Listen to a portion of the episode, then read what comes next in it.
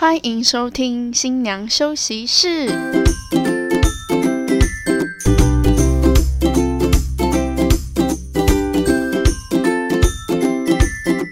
放飞猪队友，拥抱好姐妹。我们是新娘房三姐妹，我是今天的主持人，我是小妹。Hello，我是大姐。嗨，我是二姐。好的，我们今天的是第二集，好，已经经过了第一集之后呢，我相信我们三姐妹已经有越来越有经验的感觉。好，第二集呢，我们主要讨论的内容呢，就是什么是婚礼企划、婚礼顾问，还有婚礼主持人。那我这边先来分享我一下我的个人经历好了。我曾经当过婚礼企划，然后跟婚礼主持人，也不是曾经啊，现在也是哈。那婚礼顾问的部分的话，我是有。曾经在婚礼顾问上过班，然后那时候因为婚礼顾问是需要长期培养的，那那时候我只待了半年，所以我还没有成为一个婚礼顾问，但是我大概知道说婚礼顾问到底要做什么。好，那我这边的话呢，那时候我在婚礼顾问那半年，我看到的婚礼顾问其实分很多种，有些婚礼顾问他是就单纯的，他就是帮新人啊从头。到婚礼当天，就是可能帮他，就是找比如喜饼的厂商啊，然后场地呀、婚纱公司啊、婚礼布置这些会帮他准备好那些厂商，给新人去做挑选什么的。那有一些婚顾他会连主持他也包，对，所以我自己待的那间公司的话，它是。全部都有，包含当天的主持也是同一个魂骨去做的，所以我觉得这有好有坏，因为这比较属于一条龙服务，他也会在中间过程当中更了解新人。那有一些他只有包前面的那个可能筹备的部分，然后当天的话主持人是另外一个人，但这个的话就是新就主持人跟新人之间可能就没有那么 close 的。因为他们可能是比较近期才会见面的。对，可能就是一个礼拜前或者是一个月来，大概是一个月前才会见面，那可能见面次数就一两次，对，所以不会到跟婚顾那么 close。那婚礼企划的话，因为我目前就是婚礼企划嘛，那婚礼企划其实就是一条龙服务，包含主持人也是同一个人这样，所以婚礼企划不会像是婚礼顾问可能要准备就是前期的那些筹备的过程，那主要就是他就是来我们这个场地，然后我帮他规划他的流程。那场地的话，就是很熟悉的嘛，所以就是可能介绍一下什么场地的设备啊，什么什么侧片啊那些的一起。对，我的经历的部分是这样子，对，就是因为毕竟小妹嘛，所以经历可能没有像两位姐姐们这么长，所以呢，现在我想要问一下，从大姐开始好了哦，长幼有序，哎，我们从大姐开始来分享我们的大姐超久，大姐超久，久到爆炸，久到爆炸，也没这么久吧？好，那大姐先开始好了。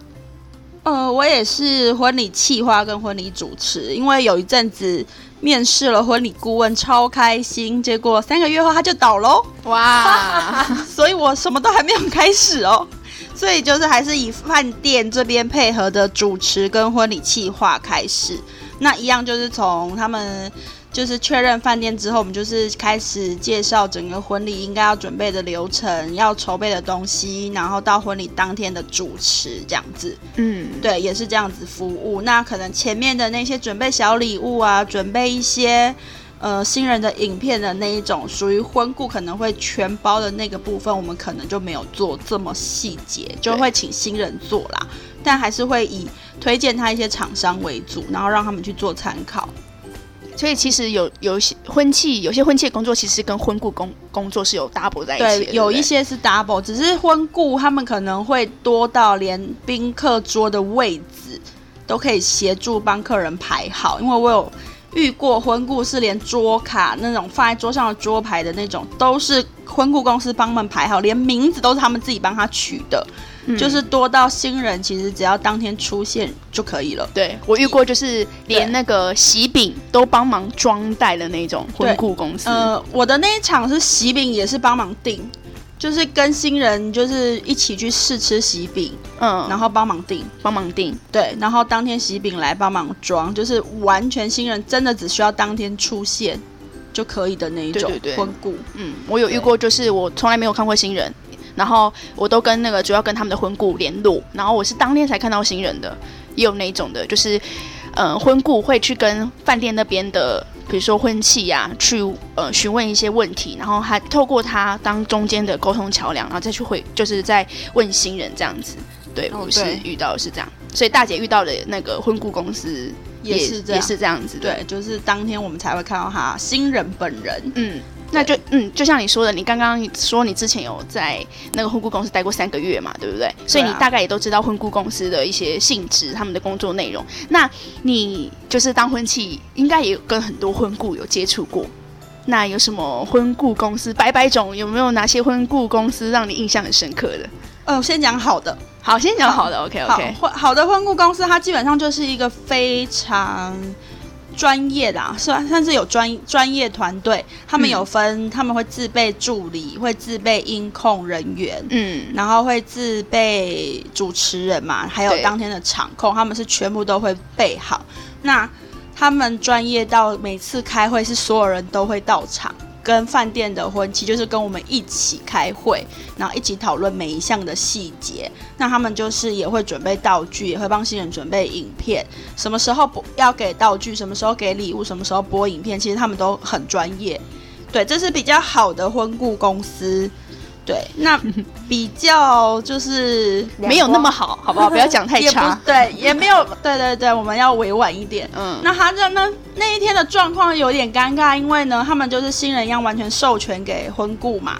但是婚顾就是可能有点搞不清楚状况。对，所以就变成那一天，其实他们的游戏很多。他们第一次进场就先玩了三个游戏，不包含进场有仪式、有交换戒指跟誓词的仪式。嗯，就玩了三个游戏。那第二次呢，也玩了三个游戏。逐桌敬酒的时候，也有一个游游戏要与每一每一桌的客人互动。但因为那一天的主持人呢，他们就是恰哎。婚礼前十天才出现见面，所以其实他们跟客人是不熟的，没有像我们来的这么熟。嗯，对，所以就会变成当天主持的时候，主持人一直在忘记流程，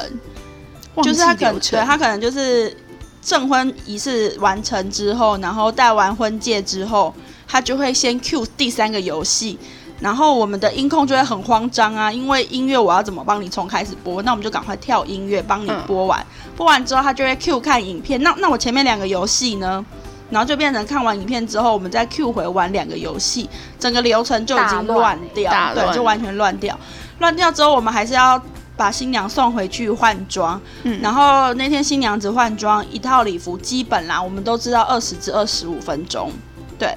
但那天她换了三十五分钟。进来之后，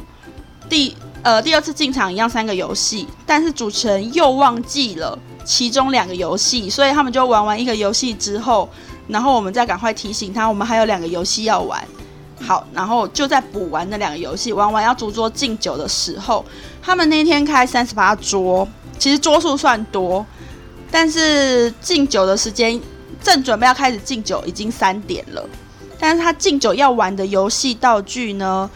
呃，厂商就是婚顾那边并没有把它处理好，嗯，所以他的游戏道具是故障的，所以我们就在那里修那个游戏道具，修到三点十分吧，然后终于要逐桌敬酒的时候，其实菜已经都上到水果，而且。参加喜宴的时候，我们都会很清楚水果时上到水果的时候，我们就会很容易就会准备想说，那我不然我们先走好了，不然大家可能会塞住啊，然后没办法走啊什么的。所以其实有些客人在离席了，那就会很尴尬。新娘还在换装，其实还没好，因为新娘也 delay，然后游戏道具也 delay，我也还没有开始带主桌敬酒，整个现场真的非常的乱。然后新郎又会坚持一定要玩到那个游戏。所以那一天就真的就是只能把厅房的门先关起来，能把客人 关门放只能先这样先关起来，然后安抚客人先入座。我们等一下敬酒，敬酒完还会有非常多的游戏可以一起互动。嗯，对，其实客人也累了啦，毕竟我十二点来，然后吃到三点都已经上水果了，还要再玩游戏，对于他们来说其实也蛮累的。嗯对啊，所以其实要真的要看一下婚顾的品质，真的就是。他们，我觉你刚才讲那个主持人真的要做功课。你刚才讲那主持人已经不是跟新人熟不熟问题，这是他专业度的问题。他就是会一直一直忘记，所以我其实在这旁边当场控，我也是很紧张的，因为而且他的游戏很多，然后他每个游戏都会讲解为什么要玩这个游戏，然后说一个故事。但其实，在那个现场的状况，我也能理解那个主持人想要带气氛，但现场的状况其也已经在骚动了，然后他又中间又有很多状况的时候，其实我们只能尽量把客人留住啦。然后只能尽快完成所有的流程，因为他们那天是三点四十分才送客，超晚。等到送完客，其实宾客回家刚好吃晚餐呢，整个一整天就耗在这里，耶，真的。对啊，所以我觉得这是我比较印象非常深刻的婚顾公司。那那我很好奇的是，你那一天就是主持人的话，他那个他的婚顾呢，就是他忘记流程之后，他的婚顾没有做任何反应吗？他的婚顾也忘记啊，他的婚顾也一起忘记。现场就是我，然后外场的主管跟现场饭店给的影控，就我们三个记得住所有的流程，然后一直一直不断的去 Q，等一下要做什么，等一下我们要做什么，下一趴我们要带什么东西。所以我们其实很紧张，因为我们不确定是不是他们现场可能在休息室换了什么流程，但。来不及告知还是什么还是什么状况，没有跟我们说。了解。对啊，但之前每一次的洽谈，婚顾公司都有代表在吗？有代表在，但是好像没有进入状况，因为同样的问题也是不停重复的在问我。例如停车场的位置，例如桌数大概要几几桌，然后例如桌牌要打些什么东西。就是重复的问题，他有一直不断的寄 mail 来跟我，就是跟我做确认啦。了解，嗯，那其实因为婚顾公司它其实就是从头包到尾，所以它的价格费用会比较高。对，就我觉得我建议啦，就是如果有要找婚顾公司的那个新人们，你们可以透过，比如说你发现你去参加朋友的婚礼，然后他有请婚顾公司，我觉得可以透过朋友的介绍才去选那间婚顾公司，因为其实婚顾公司很多，你不要就是。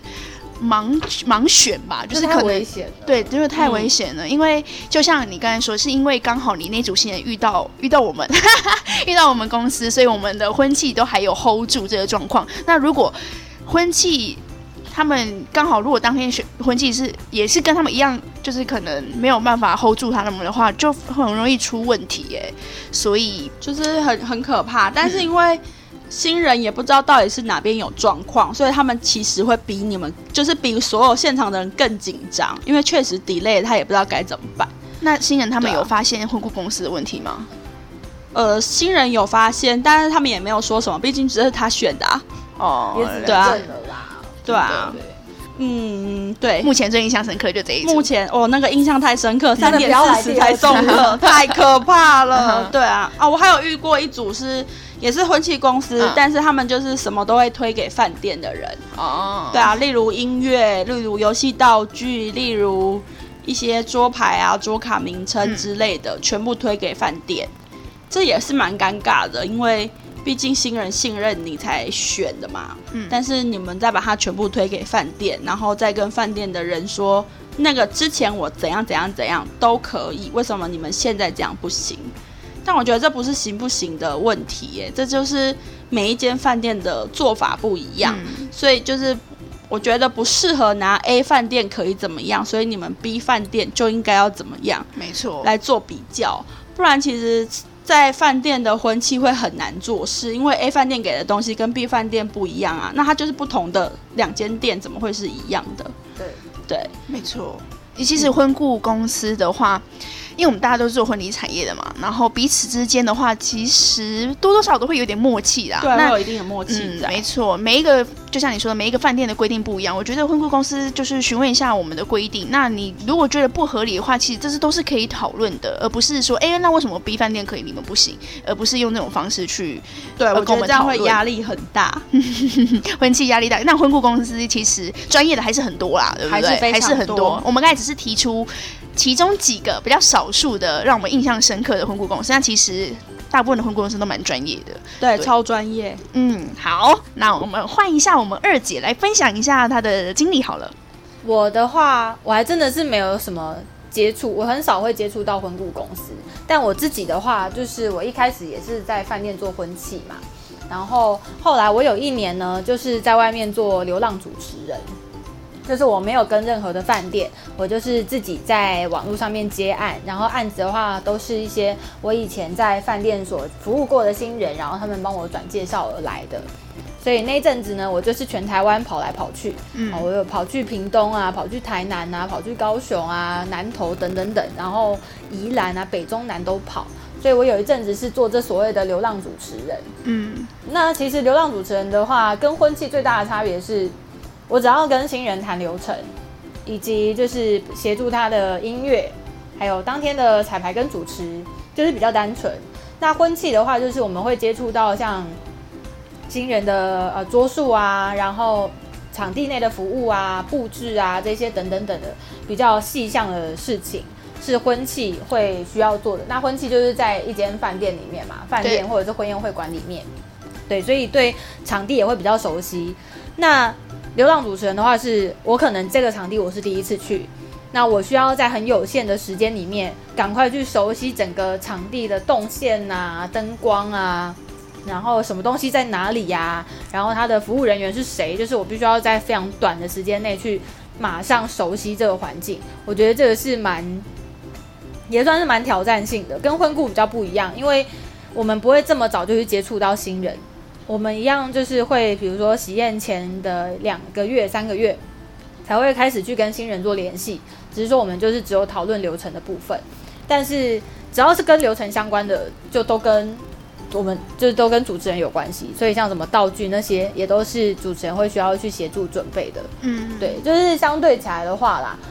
那那一阵子我会去做流浪主持人，是因为我就是很希望说我可以单纯的就是好好主持就好，因为我真的是很喜欢主持的人。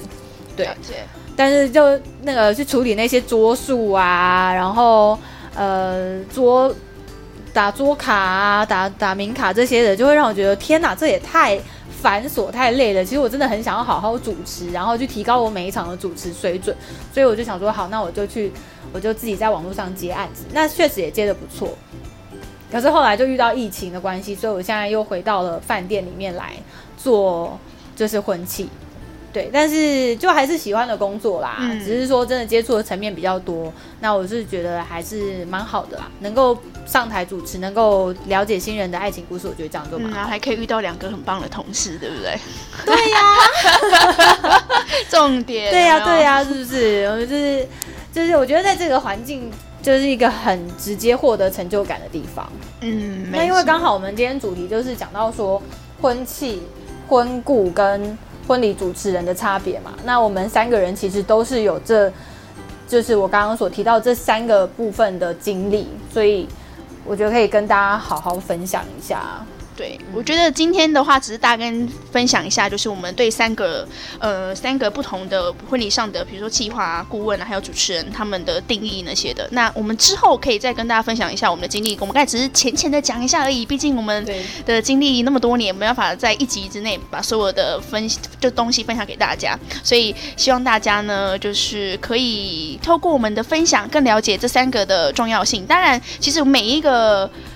层面的话，就是你现在选择企划或者是婚顾的话，其实就看你自己啦。因为像是婚顾的话，我就我自己在婚顾公司上班的时候，通常会选婚顾公司，是因为他可能平常，呃，另外一半他在国外，所以他一个人就是准备婚礼的时候，他可能没有其他人帮忙他，所以他就会找婚顾公司帮他从头到尾安排。要不然就是他身边的人都还没有结婚的人，没有就是熟悉婚礼的人，他不知道从何准备起，他就会找婚顾公司。对，那婚庆的话，其实他就是在饭店内或者是婚宴场所的。一些企划，所以他们会比较了解那些场地啊那些的。其实大部分的婚庆基本上都可以做到，就是所有的东西，所以就是看你自己的要求吧。嗯，但是婚庆其实能够协助的比较有限，因为婚顾的话，可能可以提供一些像是去试喜饼啊、去试婚纱、啊，嗯。就是可以直接跟着新娘到处走，然后去给她意见。对对对。但婚庆的话，就是它是隶属在一个地方，对，它就是隶属在这个饭店里面，嗯，对，比较没有那么全面啦。不过嗯嗯，对对对，但是就是其实还有很多很多的分类啦，因为真的现在有出主持人的地方太多了，像乐团也会有他们自己的主持对，人，没错，对啊，所以就是选择性很多，所以这一集其实也是让新人就是提供给他们给新人们一些参考啊，让他们知道说自己应该往哪个方面去选择。嗯、最后的 ending 就是，不管你怎么做选择的话呢，尽量就是选择相信专业吧，对啊，就是找适合到你的婚庆、婚顾，或者是你主持人，只要找到适合你的，我相信你的婚礼一定都会办得非常的棒。但我觉得还是可以再分享一下，就是因为像我自己有跑过很多的地方，嗯，就我那一年我就四处跑嘛，然后我也有发现有一些地区的婚庆，他们的做事、他们的工作内容，其实跟我们我们这种我们现在的这个婚庆的工作内容真的是蛮不一样的。与不一样，对，真的不一样点是，对，我觉得这个也是可以参，就是给大家参考一下。嗯像我自己是跑很多地方，我有去宜兰，然后呢，我就有发现宜兰那边的婚庆啊，它是会兼当小管家。可以大跟那个听众分享一下小管家的工作工作内容。好，小管家呢，他主要的工作内容就是他会跟在新娘旁边，帮新娘子整理裙摆啊，然后照顾新娘的需求啊，比如说新娘口渴啦，需要喝水什么的，帮她端茶递水，大概是这样。然后我们在进行游戏的时候，这些活动道具或者是游戏的礼物啊、奖品啊，也会是由管家这边来做，就是比如说来递礼物啊，然后来做后面的动作这样子。嗯这个是管家的工作内容。那以台北来讲的话，很多台北他们可能是婚庆归婚庆，然后婚庆会兼当主持人，那管家呢就会是另外在外面请的管家，part time 的管家这样子。但我去宜兰呢，他们就是这位婚庆就是当天的管家。然后我有问他们说，那你们会负责主持吗？他说，哦，主持我们只会做司仪的部分。我觉得这部分就可以好好的解释一下，就是什么是司仪。大姐，司仪就是照照稿念，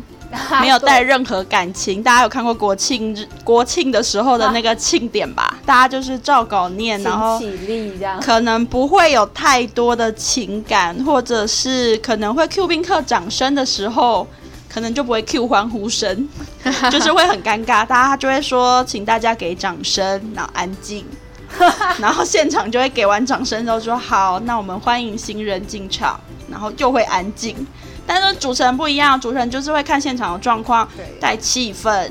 可能需要欢呼，可能年轻人很多，我们就是 Q 一点欢呼，然后欢迎新人进场。嗯但可能司仪就不是，他就是什么时间点该讲什么话，我们就把那个话讲完就结束。就 Q 流程而已啦。对，它就是嗯简单的那一种 Q 流程而已。而且还有一个重点是，他们完全不带游戏，不带活动。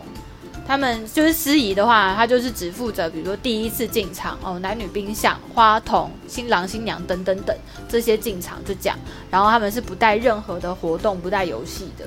就是那我那一次去宜兰的话，他们的婚期告诉我说，他们就是只做司仪的部分，所以活动的部分就是，如果新人他们自己有比较活泼好动的，会带节目的亲友，就是他们可能自己安排亲友上去带活动，要不然他们就是不要玩活动，OK，我要去宜兰。直接想去宜兰，直接是那个转转战宜兰，对，因为我每天都在玩游戏，所以我想说我去宜兰体验一下不用玩游戏是什么感。觉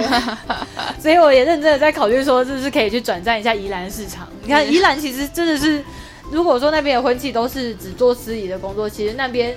会需要主持人的新人应该会蛮多的。对啊，但是因为宜兰的婚庆要兼当小管家，确实啊，还要再兼当主持人，对于他们来说负担真的太大了。有点太累了。对啊，毕竟你边玩游戏边自己在舞台底下拿礼物，然后再拿上来，然后再请客人分礼物，对对，蛮辛苦的啦。我觉得真的兼 兼职太多了，一场婚礼里面，也没办法专心。对，没错，对啊，就是这是我自己跑跑去宜兰的时候，我发现他们那边婚庆一个很神奇的生态是这样。对啊，因为像我们自己的话，我们就是婚庆，然后会再搭一个管家来协助我们。对，可是那边的话就不是。对啊，然后像那如果是那种乐团的话，有一些乐团又有包主持人，有一些乐团又没有包主持人，所以我觉得新人在挑选 自己的司仪，自挑选自己的主持人的时候呢，真的要好好的去跟厂商多聊多了解，就是他们所提供的服务有哪些。对对对。但是我觉得婚顾这一块的话，还是小妹这边比较了解啊，因为毕竟她在婚顾公司有接触过，虽然只有半年，嘿嘿嘿没，关系，我有三个月，我还没有嘞。只是倒了。是不是？就是那个小妹她有婚顾的经验啊。那我这边的话，因为我真的是没什么接触到婚顾，我不知道为什么我从业这么久，我真的很少遇到自己来主持人。就是我的自来主持人大概两只手就数完了，我就很少遇到婚顾公司，要么就是遇到那种就是新人自己的朋友上台来主持一下。哦，对，然后。常常就是他的朋友上台的主持，还一直望我投向那个求助的眼光。我想，如果麦克风不在我手上，我真的救不了你。所以就这是看呐，就是我们因为我们是住店的婚庆，所以有一些新人他会。会可能是他自己有想要自己有喜欢主持人，他就会自请主持人。所以刚刚那个二姐讲的那个自来那个主持人就是这样子，就是他自己本身有自己喜欢主持人，然后在网络上有看到他的主持影片，他很喜欢他，所以他会在定完场地之后，就会自己去找喜欢主持人，然后当天来帮他主持。所以有时候婚庆是当天会变成没有要主持嘛，他就变成场控的角色，对。对的，对的，所以我们婚庆其实也是很喜欢自来主持人啦，但是希望说可以是很专业的自来主持人，对，我们可以合作的很愉快，合作的很愉快，没错，没错。好的，我觉得透过这一集，大家会比较了解怎么去选择适合自己的婚顾公司跟主持人的部分。好的，那喜欢我们节目的呢，欢迎追踪订阅关注我们上新娘休息室的粉丝专业呢，可以留言分享给我们哦。那我们下次见，拜拜，拜拜。